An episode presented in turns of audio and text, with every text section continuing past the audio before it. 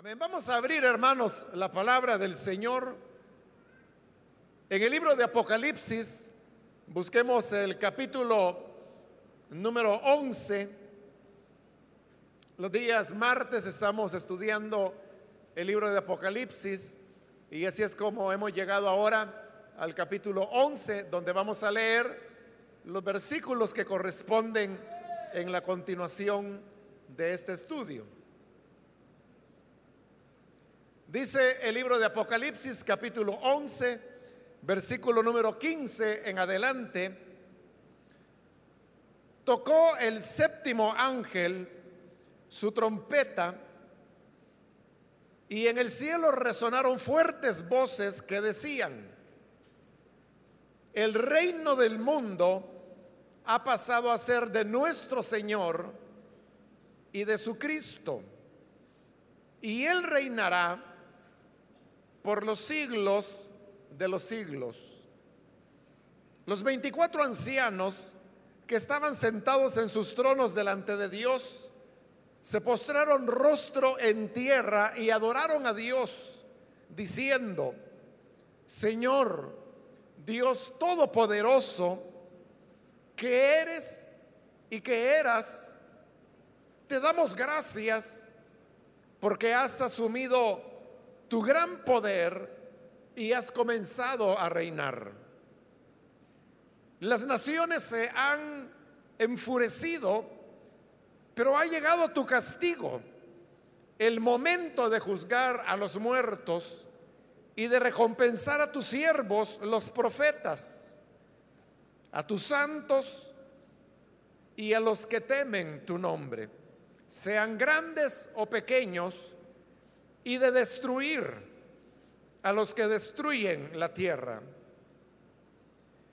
Entonces se abrió en el cielo el templo de Dios. Ahí se vio el arca de su pacto y hubo relámpagos, estruendos, truenos, un terremoto y una fuerte granizada. Amén. Hasta ahí dejamos la lectura. Pueden tomar sus asientos, por favor, hermanos.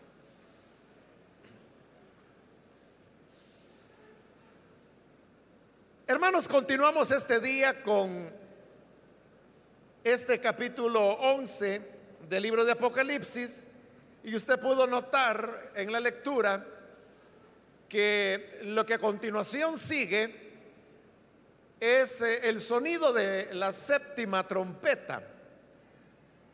Recordemos que antes habían sonado ya las primeras seis trompetas, pero luego se abrió el espacio para un paréntesis doble, donde en primer lugar vimos eh, el ángel que descendía con el librito en la mano y que lo daba a comer a Juan y luego también vimos el segundo paréntesis que era los dos testigos y todas las enseñanzas que están incluidas dentro de, ese tema.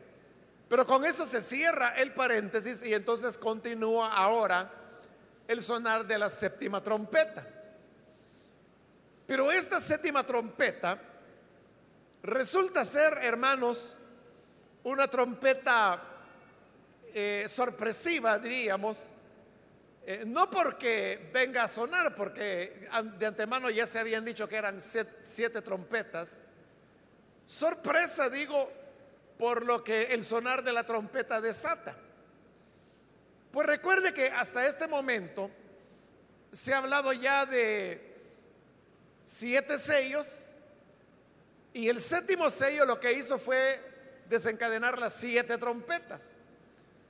Pero tanto los sellos como las trompetas que hemos visto, cada uno de ellos o de ellas, lo que contenían era eh, juicios, castigos, expresiones de la ira de Dios contra un mundo que se ha mostrado rebelde y que a pesar de recibir esos juicios, dice que no se arrepintieron, sino que continuaron siempre en su desobediencia contra el Señor.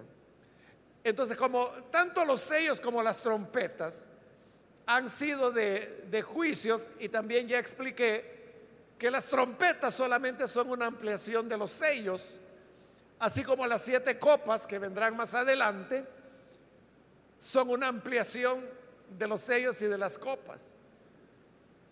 Pero todas ellas, los sellos y, las trompetas, han contenido mensajes de juicio. Y esa es la sorpresa de la séptima trompeta.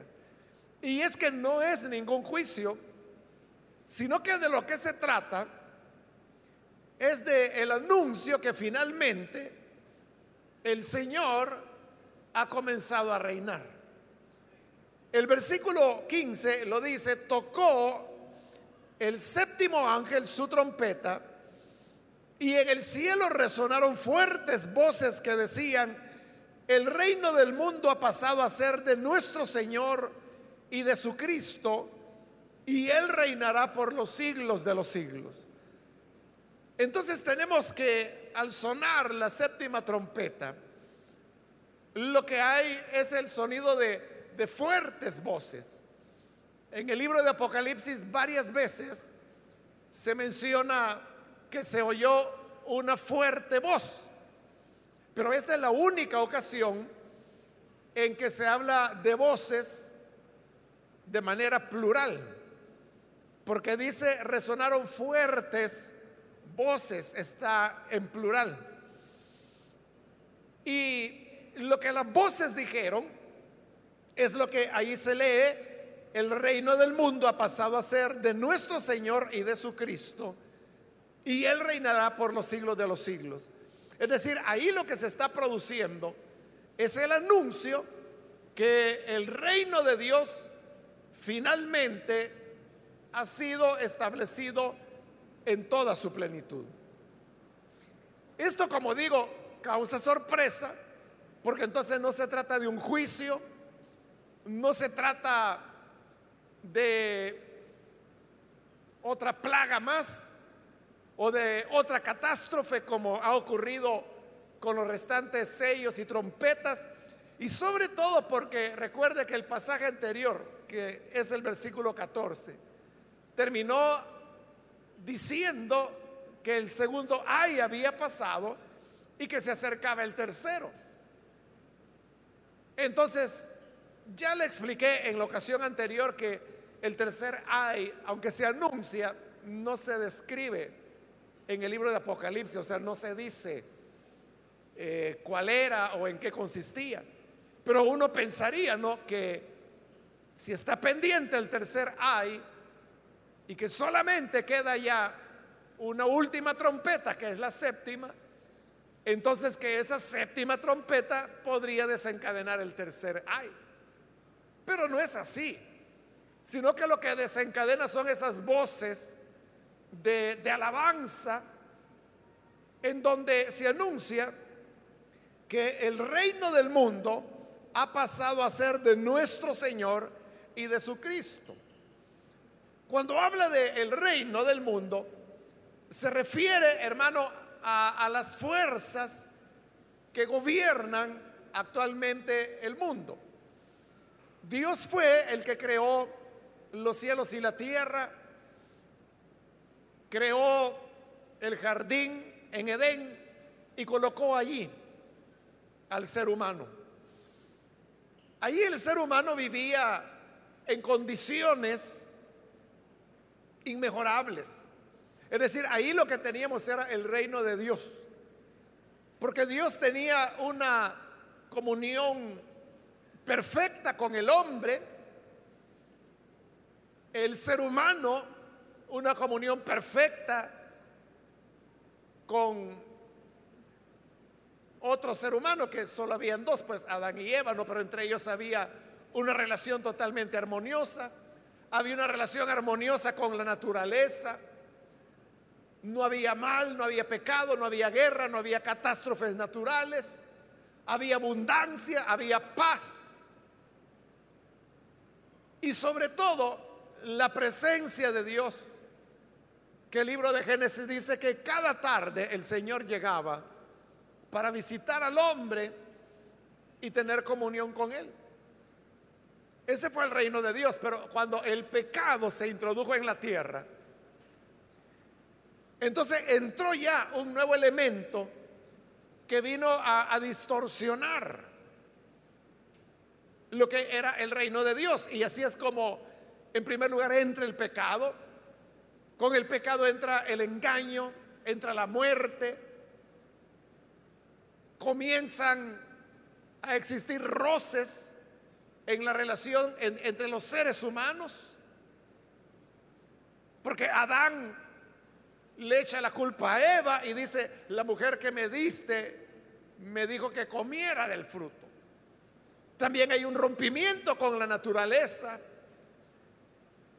Y es cuando el Señor le dice que ya la tierra no le dará su fruto, sino que le dará espinos, le dará cardos, y que la tierra poco a poco irá quitándole la fuerza al hombre hasta que éste se fuera debilitando, envejeciendo muriera y volviera al polvo, le dijo el Señor, de donde fuiste tomado.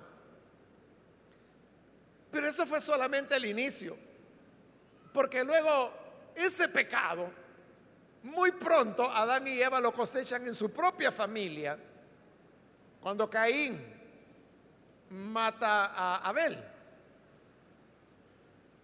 Y esa es la primera persona que muere en la tierra y ese fue el primer asesinato. Y si se quiere ver de, de esta manera, podríamos decir que esa fue la primera guerra también entre seres humanos.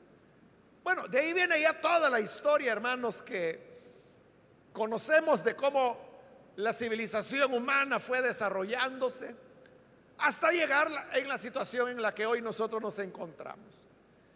En el presente usted sabe que Vivimos en un mundo donde hay mucha maldad, hay mucha perversidad, hay guerras, hay mentira, hay engaño, hay robos, hay asesinatos, hay violencia.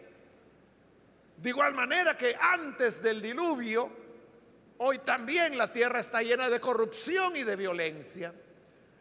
Hay insensibilidad, como la escritura lo dice, que por haberse multiplicado la maldad, el amor de muchos se ha enfriado.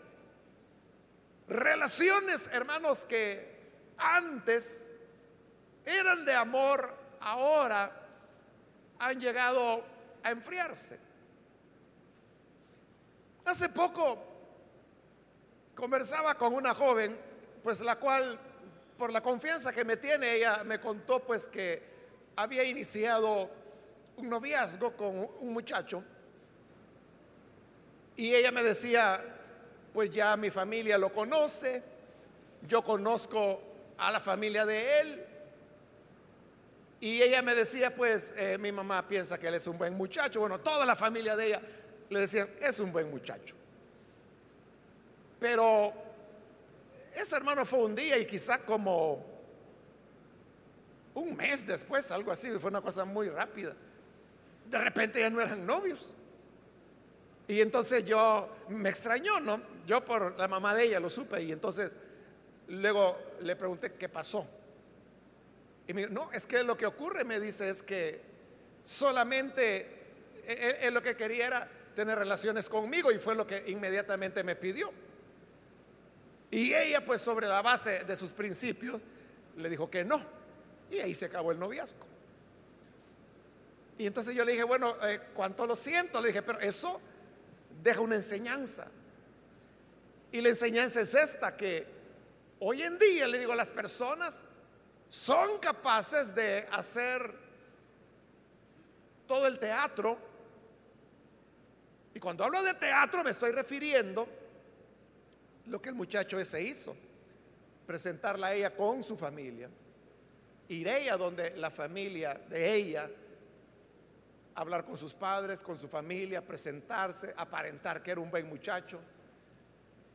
Toda esa formalidad, que, obviamente esa, eso de, de hacer las cosas de esa manera, en otro momento, y a eso es a lo que quiero llegar, nosotros lo que hubiéramos entendido es que se trataba de algo formal, ¿no? Porque si el muchacho le hubiera dicho a ella, seamos novios pero de escondidas, que no sepa ni tu papá, ni, ni tu mamá, ni nadie, ni mi familia, sino que aquí entre nosotros, o sea, ya, ya eso ya huele mal, ¿verdad? O sea, si quiere hacer las cosas correctamente, ¿por qué a las escondidas? Pero no lo hizo así, sino que lo hizo formalmente. Pero había una sinceridad en eso. No, no, todo era parte, hermanos, de, como le digo, el teatro, ¿no?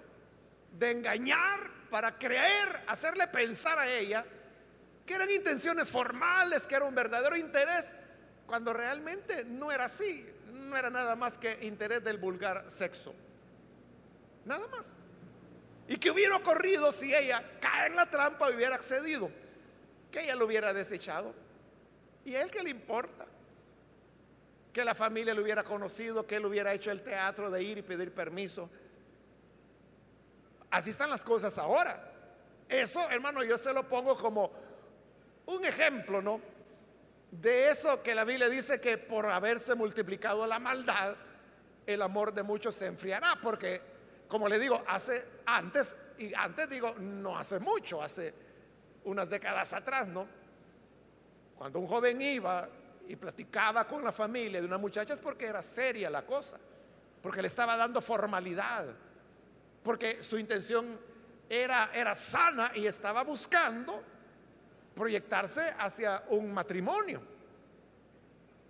Pero como ahora la maldad se ha multiplicado, o sea, la sinvergüenzada llega hasta ese punto, en que pueden hacer todo ese teatro, y por eso lo llamo teatro, porque no es sincero. Con el fin de lograr intereses puramente egoístas. Bueno, entonces el mundo en que vivimos está así hay mucha desigualdad, mucha injusticia, muchos niños que sufren, son maltratados. Bueno, todo lo que sabemos de malo que hay. Pero entonces apareció el Hijo de Dios, el Señor Jesús. Y cuando Jesús vino a la tierra, Él vino para anunciar el reino de Dios. Ese es el mensaje central del Señor Jesús. Él comenzó predicando diciendo, arrepiéntanse porque el reino de Dios se ha acercado. Y todo su mensaje, sus parábolas, lo que él hacía, lo que él enseñaba, todo era en torno al tema del reino de Dios. Como otras veces yo se lo he dicho, Jesús nunca dio una definición de qué es el reino de Dios. Pero cuando Él enseñó a sus discípulos a orar, esa oración que nosotros hoy llamamos el Padre nuestro, aunque no es una definición, pero ahí tenemos una idea que nos dice bastante de qué es el reino de Dios. Cuando en el Padre nuestro Él dijo a los suyos, que somos nosotros, que oráramos, venga tu reino, hágase tu voluntad en la tierra como en el cielo. Entonces, vea, la oración nos pide que nosotros oremos rogándole al Padre para que su reino venga. Pero cuando el reino venga, ¿qué va a ocurrir? Que la voluntad de Dios será hecha en la tierra así como es hecha en el cielo y así como era hecha en esta tierra antes de la caída en pecado por parte de Adán y Eva. ¿Qué es el reino de Dios? Es que la voluntad de Dios sea hecha. Y ahí es donde nosotros debemos preguntarnos si la voluntad de Dios está siendo hecha en las familias, preguntarnos si la voluntad de Dios es que haya guerras. Si la voluntad de Dios es que los seres humanos resuelvan sus diferencias matándose el uno al otro. Si es la voluntad de Dios que haya robos, si es la voluntad de Dios que haya personas que mueren de hambre, si es la voluntad de Dios que los hogares tengan que destruirse, porque el papá o la mamá tiene que irse del país y van por lo que han llamado la ruta del migrante, afrontando muchos peligros, en donde docenas de miles de mujeres han sido abusadas, violadas en ese camino. Otras han sido presas de redes de prostitución. Jamás las familias supieron nada acerca de ellas o de ellos, porque a veces también los hombres son reclutados por carteles de la droga y simplemente desaparecen o mueren en el camino. Es todo eso la voluntad de Dios. Entonces, cuando el reino de Dios, ese reino que Jesús anunció, que Él dijo que ya está en medio de ustedes, es el que busca y anuncia la respuesta y la salida para todo ese tipo de situaciones. Entonces, el reino de Dios es lo que Jesús enseñó cuando allá en el Sermón del Monte. Él dijo que teníamos que amar al enemigo, que teníamos que orar por quienes nos perseguían, que si alguien nos golpeaba en la mejilla izquierda, debíamos volverle la otra.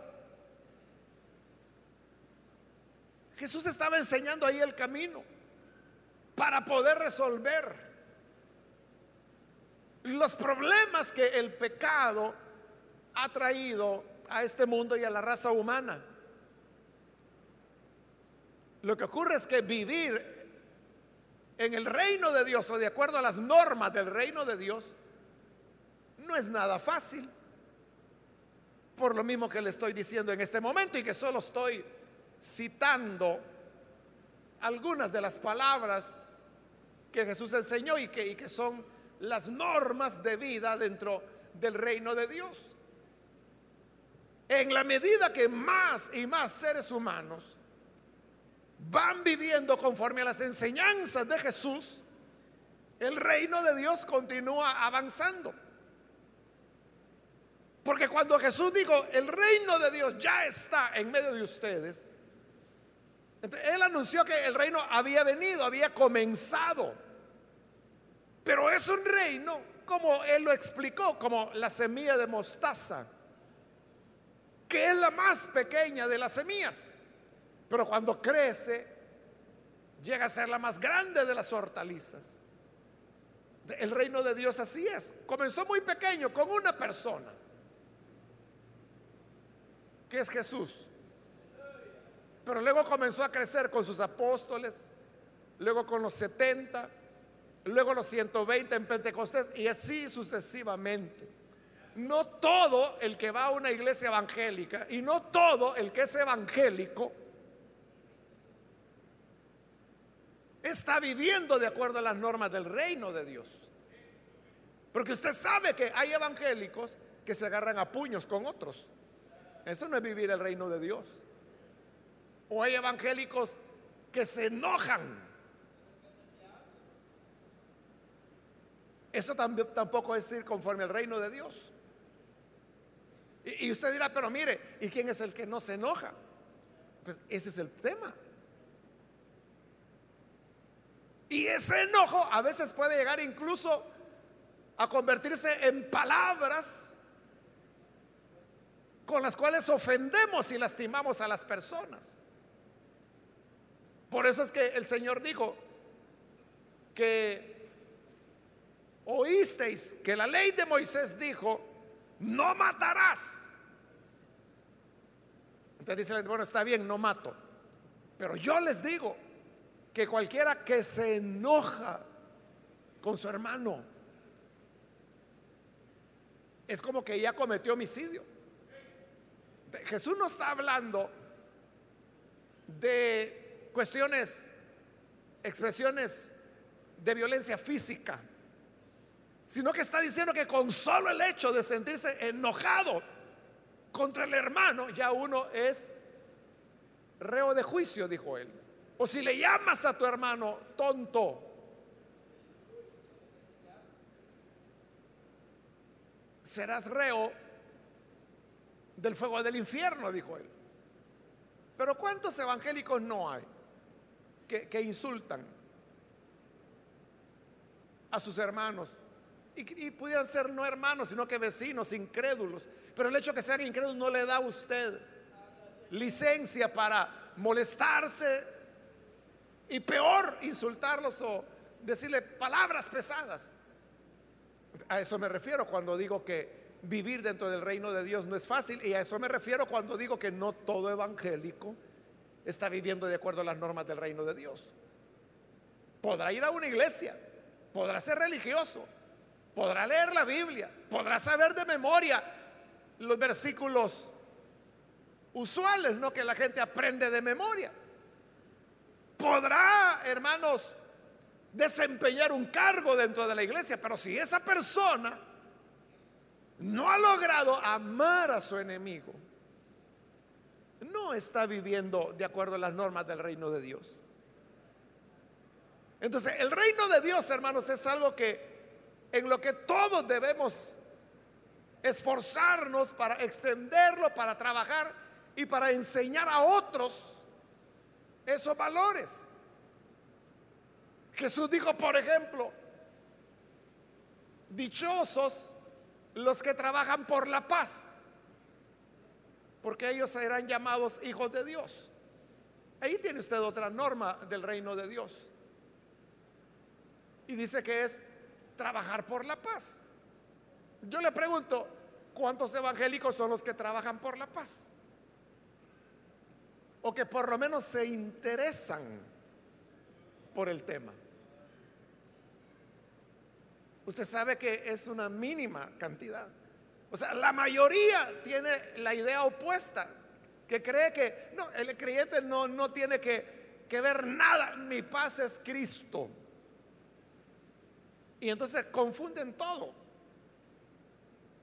Y dejan de lado lo que el Señor dijo, dichosos los que trabajan por la paz. Entonces cuando las personas trabajan por la paz, y esto de trabajar por la paz puede ser una cosa tan sencilla como reconciliar a dos hermanos que se han discutido entre sí.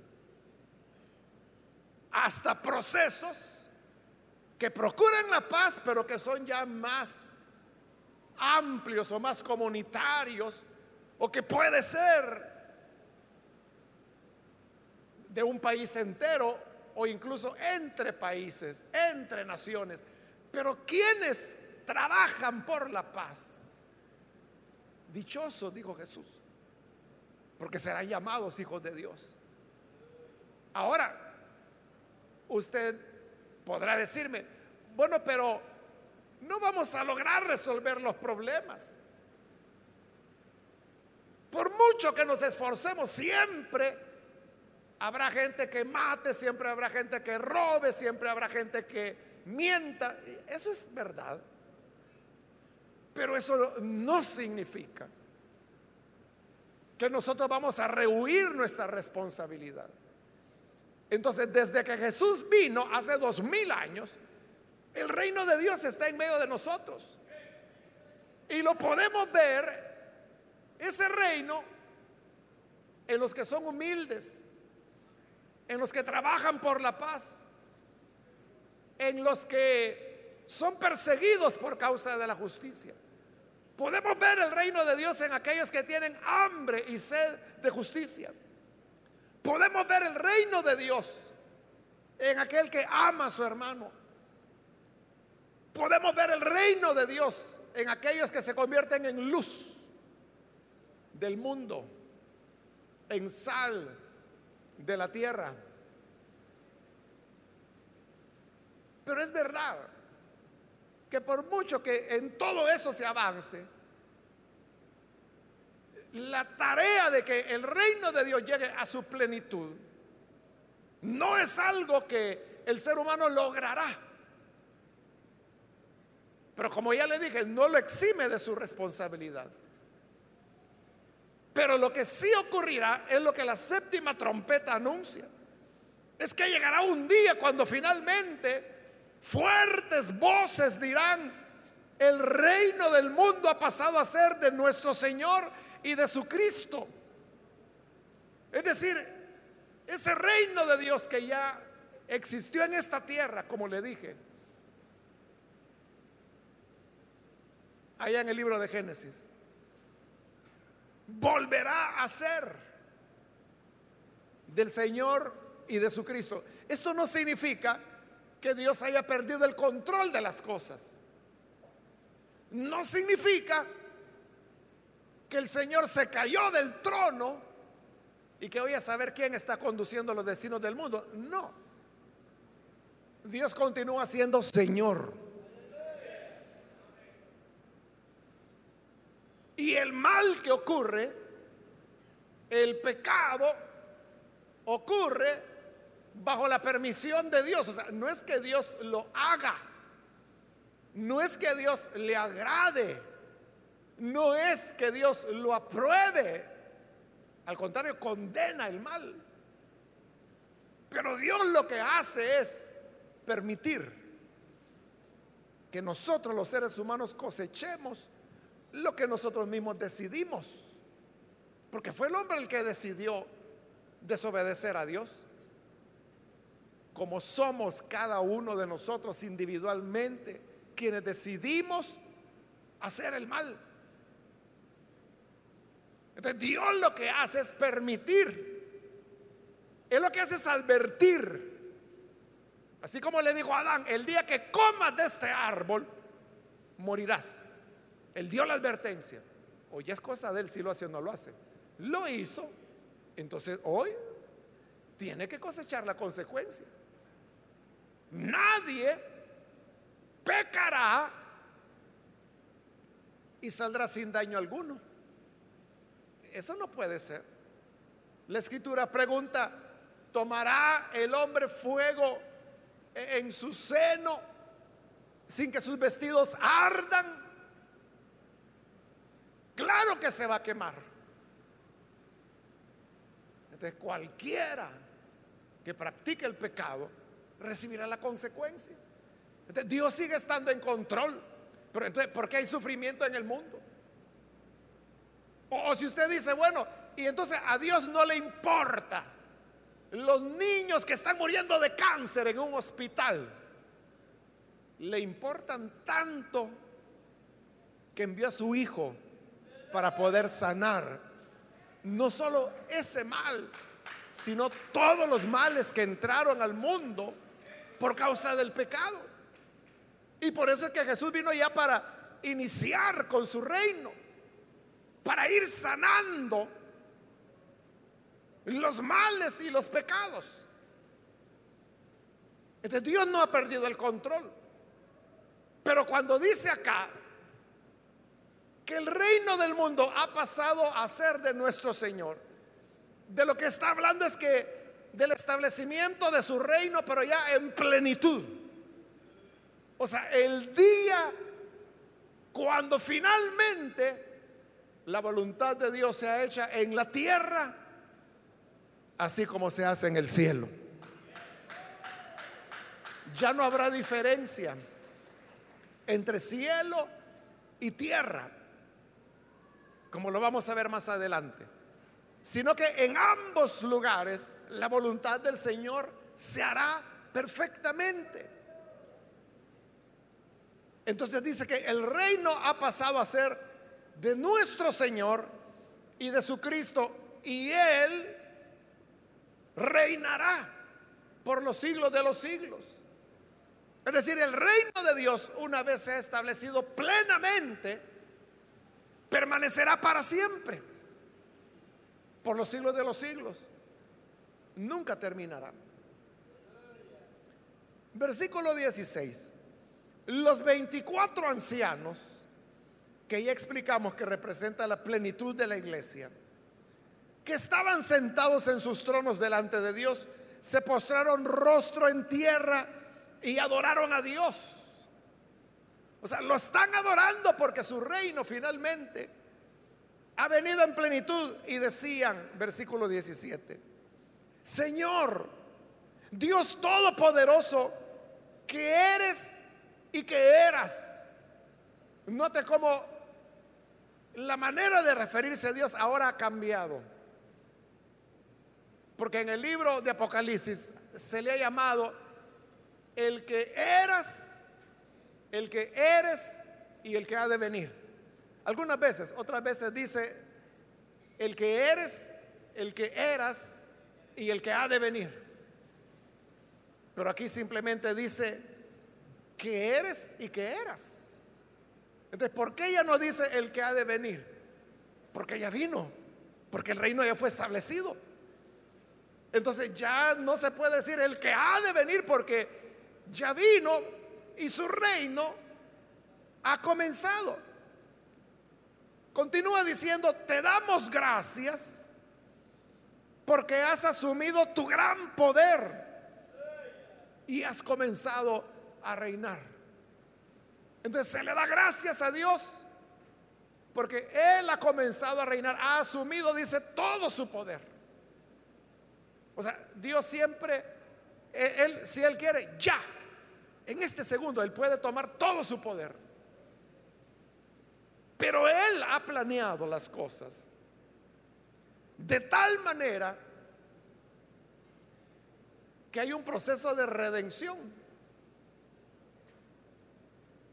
Que Dios lo comenzó a trabajar desde el momento en que Adán y Eva cayeron.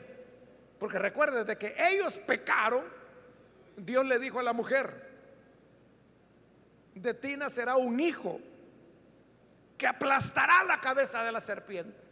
La serpiente le morderá en el talón, pero él le aplastará la cabeza. O sea, ahí le estaba dando ya la promesa a la mujer que tendría un hijo. Ese hijo era el Salvador. Es lo que Pablo dice en Gálatas, capítulo 4, versículo 4 que en el cumplimiento del tiempo el Hijo de Dios vino nacido de una mujer. Ahí se cumplió la promesa que Dios le dio a la mujer, a Eva, de ti nacerá quien le va a aplastar la cabeza a la serpiente. Es decir, desde ese mismo momento del pecado Dios comenzó a trabajar en el plan de redención y está trabajando hoy. Nosotros como iglesia somos parte de ese desarrollo del plan redentor de Dios, que sigue caminando, que sigue avanzando. Pero aquí ya ese reino está en su plenitud. Él ha comenzado a reinar y por eso le da gracias, Señor. ¿Y cómo no se le va a dar gracias? Porque el inicio del reino de Dios es el fin de las guerras, es el fin de las enfermedades, es el fin de los cementerios, es el fin de la pobreza, es el fin de la injusticia, es el fin de la maldad, es el fin de la idolatría, es el fin de la hechicería, es el fin de la mentira, es el fin del adulterio, es el fin de todas las perversidades del ser humano y que afectaron a la naturaleza. Es el fin de los desiertos, es el fin de los casquetes polares, es el fin del calor, es el fin del frío. El reino de Dios volverá a ser lo que al principio fue este planeta antes que el hombre cayese en pecado. Por eso le están dando gracias. Pero mire ahora el versículo 18. Las naciones se han enfurecido, pero ha llegado tu castigo. Entonces, ¿cómo es eso que si el reino de Dios ha llegado, ¿por qué hay naciones que se han enfurecido? Porque así como hay naciones, hay personas que dice la escritura que se deleitan en hacer maldad. Pero como en el reino de Dios ya no habrá más maldad, entonces dice, se enfurecieron la venida del Hijo de Dios y la venida de su reino Es como una moneda que tiene dos caras. Una cara es para los que hemos creído en Él, que es la de dicha, es la que desata las fuertes voces en el cielo, que alaban al Señor porque su reino ha venido, se postran delante de Él y le dan gracias. Esos son los justos, los que vivieron de acuerdo a las normas de ese reino. Pero el otro lado de la moneda es los que viven diametralmente opuestos. Que rigen, gobiernan su vida, no de acuerdo a las normas o valores del reino de Dios, sino que lo opuesto, viven los antivalores. Ahí están las personas que dicen, usted tiene problemas con fulano, mire, un par de balazos y problema resuelto. Ese es un antivalor. La, gente que dice, no, mire, aquí lo que hay que hacer es darle bala a todos y ahí se, se arregló el problema. Ese es un antivalor. Entonces, cuando el reino de Dios se establezca, que no admite ese tipo de valores, se van a enfurecer. Como lo vamos a ver más adelante con la caída de, de la gran Babilonia. Dice que las naciones que comerciaban con la Babilonia van a lamentar y van a llorar. ¿Por qué? Porque ya no van a poder negociar con la Babilonia. Y ahí hace la lista. Dice que hacían negocios con oro, con plata, con caballos, con granos, ganados. Pero al final dice, con los seres humanos. Porque para los hombres la persona humana es una mercancía también, que se compra o que se vende. De cuando el reino de Dios venga y Babilonia caiga, como lo veremos en el capítulo 18, ya no podrán comerciar.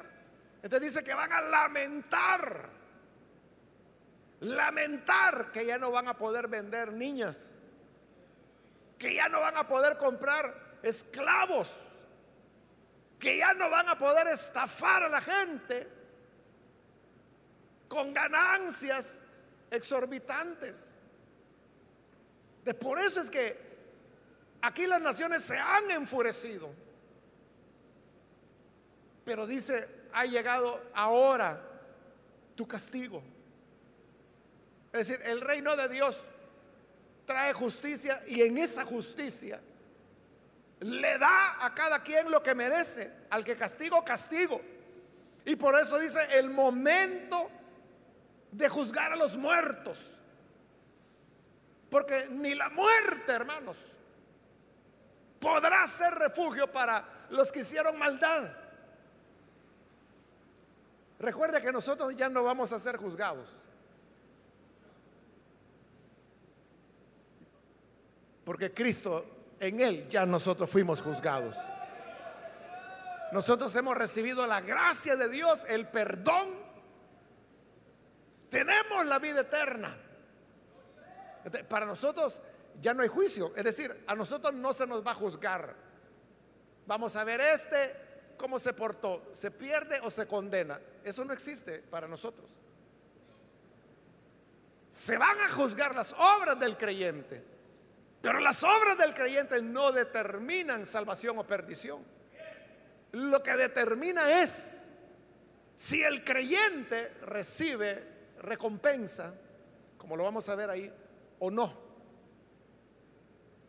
Pero que se va a salvar, eso es ya un asunto que Jesús resolvió hace dos mil años.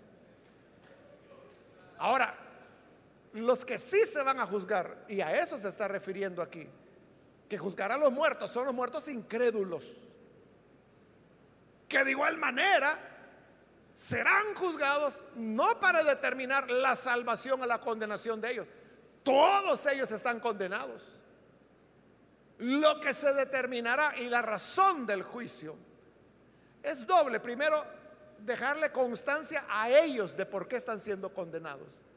Y segundo, determinar el grado de tormento que padecerán por toda la eternidad, como lo vamos a ver más adelante en este mismo libro de Génesis.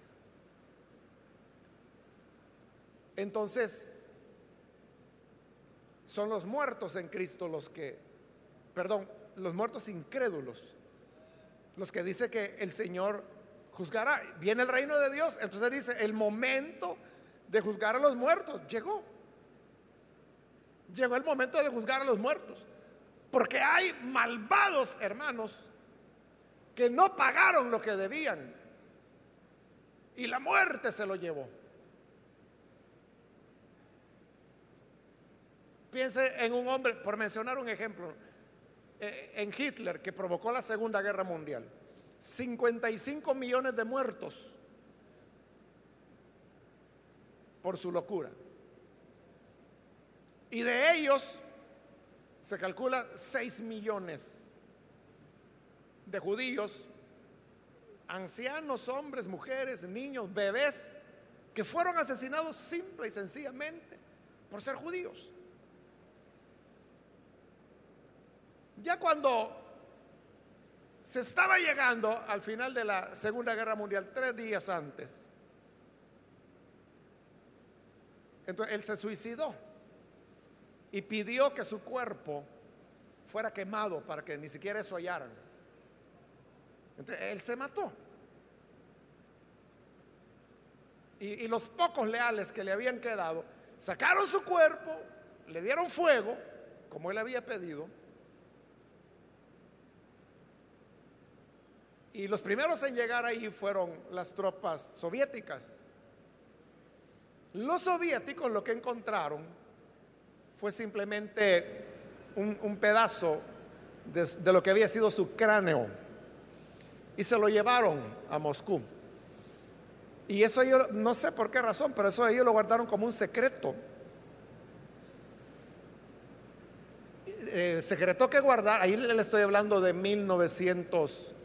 45, mayo de 1945, cuando termina la guerra.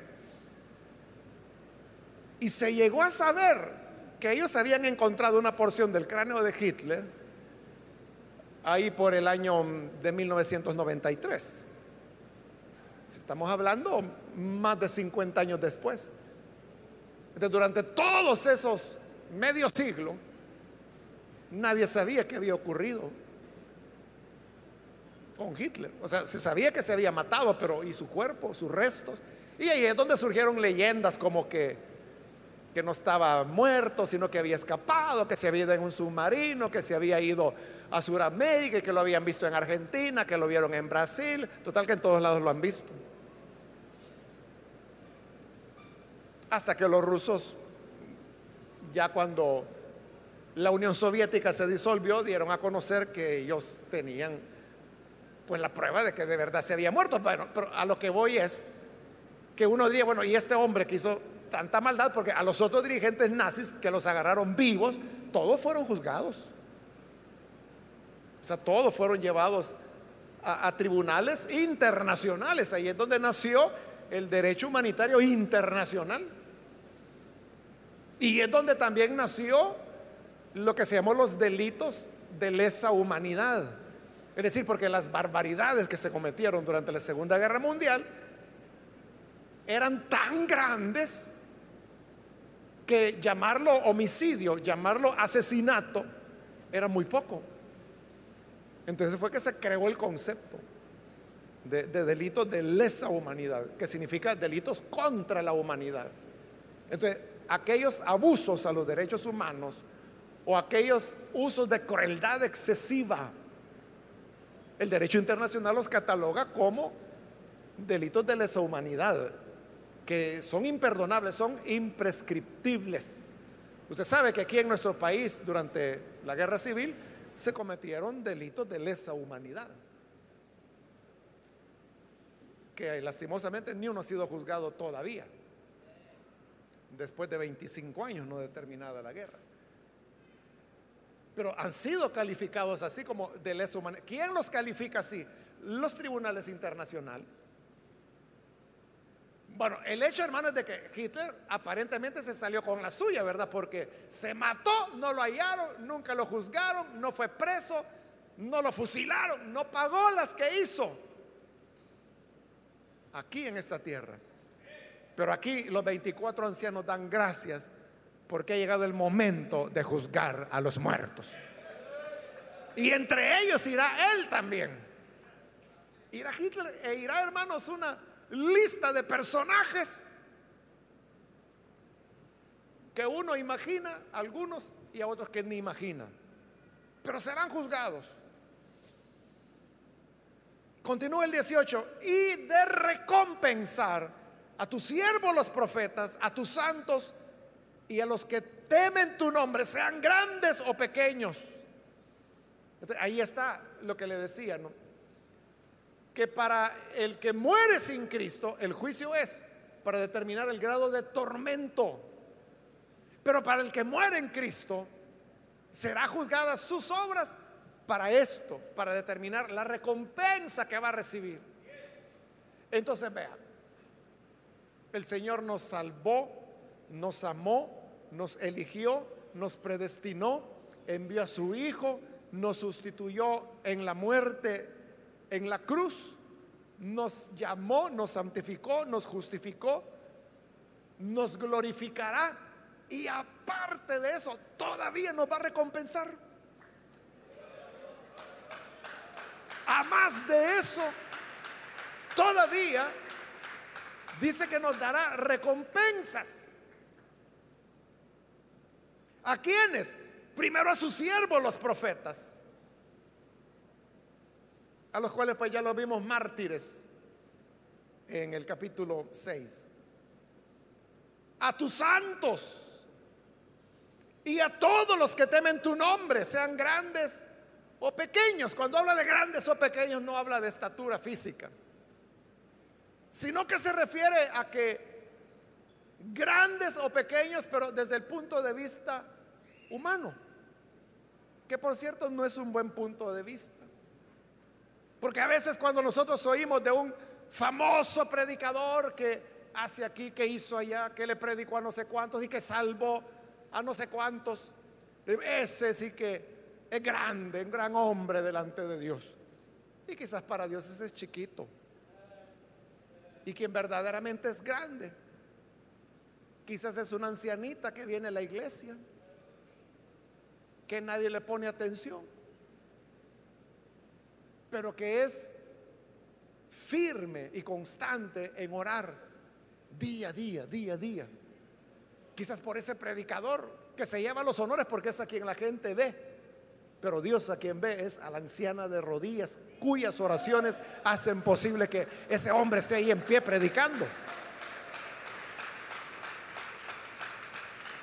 Dios sabe quién es grande y quién es pequeño. Y a cada uno le dará la recompensa de acuerdo a lo que haya hecho. Y dice que también ha llegado el momento de destruir a los que destruyen la tierra. Los que destruían la tierra eran los soldados, los ejércitos que invadían, por ejemplo, la tierra de Israel, lo cual ocurrió muchas veces. Y destruían las ciudades, mataban a las personas, el ganado y a veces botaban los árboles, cegaban los manantiales y a veces hasta arrojaban rocas en la tierra cultivable para que no la pudieran cultivar. Por eso se dice que destruían la tierra eso era en esa época en la tierra de Israel, un territorio muy pequeño que más o menos tiene el tamaño de nuestro país. Si eso Dios dice que Él va a destruir a los que destruyan la tierra, ¿qué no diría Dios de los que ahora la destruyen, pero de verdad? Y que están destruyendo el planeta, o sea, derribando no tres, cuatro árboles, derribando bosques enteros, contaminando, eh, eh, hermanos, con todo. Usted sabe que ha oído hablar, espero, del tema del calentamiento global, de lo cual hay evidencias eh, en el mundo. Nosotros mismos la vivimos en el país. Eh, vemos los cambios, las sequías, las tormentas, y cuando hay tormentas, ¿qué tormentan? O que llueve en diciembre. Y los vientos de octubre, ya la gente ya ni habla de eso mejor. Ya ni piscuchas hacen los niños. Porque eso quedó ya. ¿Y a qué se debe todo eso? E-, es el calentamiento global. ¿Y qué provoca el calentamiento global? Es la expulsión de, gases de invernadero, se le llama en general, pero que, básicamente son emisiones de, de CO2. Pero también hay eh, los gases que, por ejemplo, se utilizan en los aires acondicionados, en las refrigeradoras, incluso en, todos los productos que llamamos de spray nosotros. Si usted compra, por ejemplo, insecticida con spray, el gas que empuja el spray, que puede ser desodorante, puede ser aceite, puede ser para pulir madera, cualquier producto que venga, esos gases son los que destruyen la capa de ozono. Y usted dirá, pero, si es un poquito, es un chorrito, pero el efecto que tienen eh, esos gases es multiplicador. Entonces van ascendiendo y permanecen años destruyendo y destruyendo las moléculas de lo que conocemos como el ozono. Eso nos quita la protección de los rayos solares. Y eso es lo que nos expone a más cambio climático, a migraciones de animales que antes no vivían aquí. Hace poco, hermanos, hace unas semanas, un periódico nacional publicó de la laguna de Olomega, aquí en Oriente, que ha llegado un pato. Aquí el salvadoreño le ha dado un nombre, algo gracioso, pero no, no me lo recuerdo ahorita. Pero la cosa es que ese pato no es de aquí. Es un pato originario de Canadá y de los Estados Unidos. ¿Y qué está haciendo ese pato en El Salvador? Eh, pero el problema no, es que el pato esté aquí y hay docenas de miles de esos patos. El problema es que el pato, ese pato se alimenta de los pececitos cuando están pequeños. De la gente que vive en la laguna de Olomega, hoy está aguantando hambre, porque ellos vivían de la pesca pero hoy ya no hay pescados. Porque ese pato, que por miles, y ahí salen las fotografías en, ese, en ese reportaje del periódico, se comen a los peces pequeños, entonces no los dejan ni crecer. Entonces, los patos están comiendo bien, pero los seres humanos están muriendo, están aguantando hambre, porque ya no tienen que pescar. Y ellos dicen, que a pesar que el Ministerio de Agricultura ha llegado a sembrar docenas de miles de alevines, son tantos los patos que son extranjeros, mojados se vinieron. Que no, pueden, o sea, la gente no tiene para comer. Pero si uno se pregunta, ¿y, por qué esos patos están aquí? Ese es el efecto invernadero. Entonces sucede que los países que más contaminan el planeta, bueno, el que más lo contamina es China, pero en segundo lugar está los Estados Unidos. Y usted sabe que los Estados Unidos con el actual presidente hace como un mes decidió retirarse del Acuerdo de París. El Acuerdo de París era una reunión que tuvieron los países que más contaminan en el mundo en París para tomar el acuerdo de ya no seguir contaminando y tomar medidas para cambiar el uso de combustibles fósiles, entiéndase petróleo, por otro tipo de combustibles. Los Estados Unidos participaron de eso, es el segundo país más contaminante del mundo. Pero hoy el actual presidente retiró a los Estados Unidos de ese acuerdo. Ellos son los que destruyen la tierra. Cuando el reino de Dios venga, dice, ha llegado el momento de destruir a los que destruyen la tierra.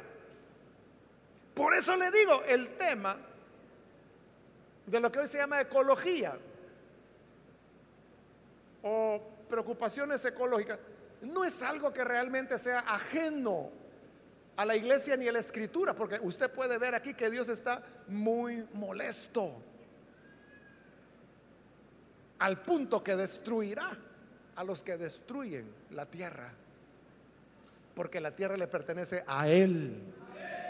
Y nosotros como su iglesia somos los mayordomos que deberíamos cuidar de ella. Pero quizás ni sabemos nada de ese tema.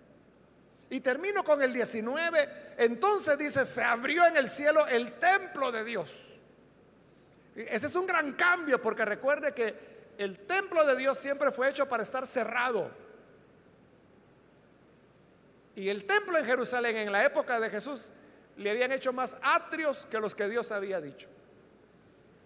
Primero estaba el atrio de los gentiles que estaban más afuera. Después seguía el atrio de las mujeres Podían ser israelitas, pero si eran mujeres, hasta ahí podían llegar.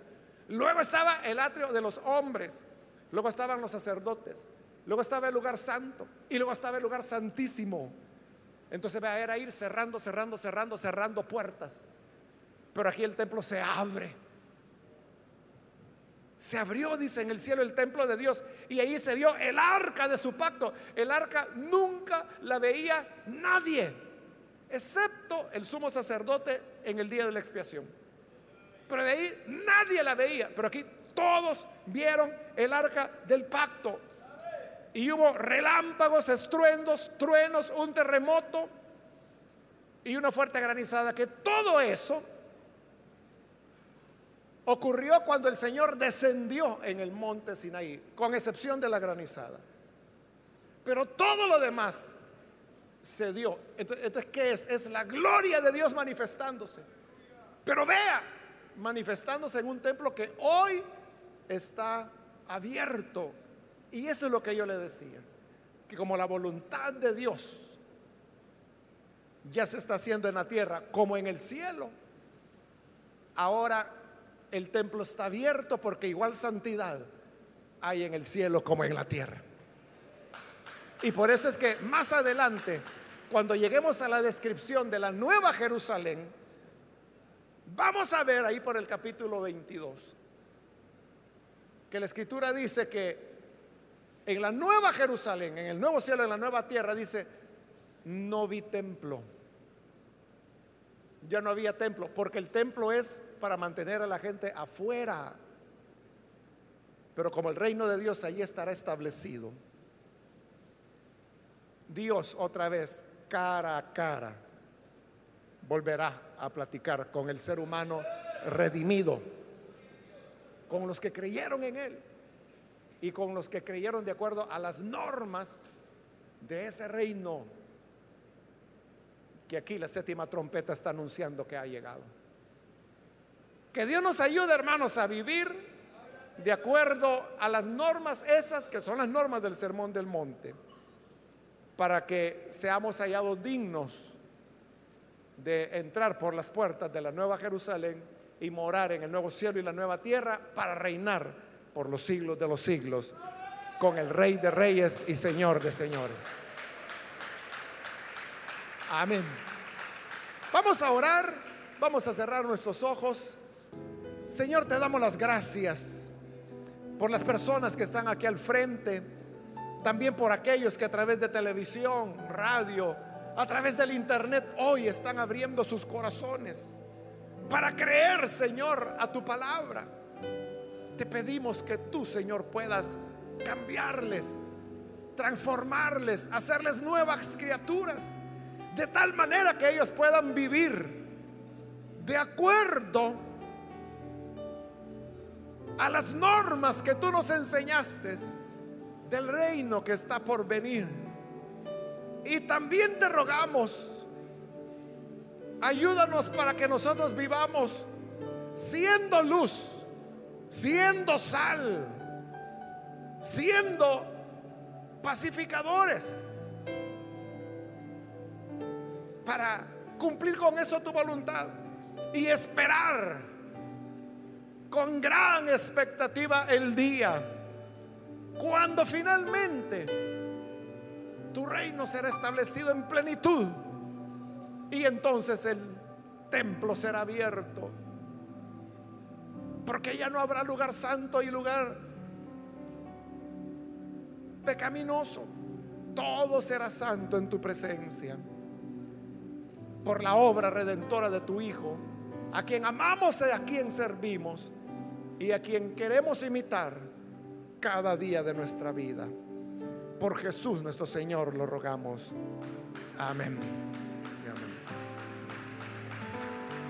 Amén. Damos la bienvenida, hermanos, a estas personas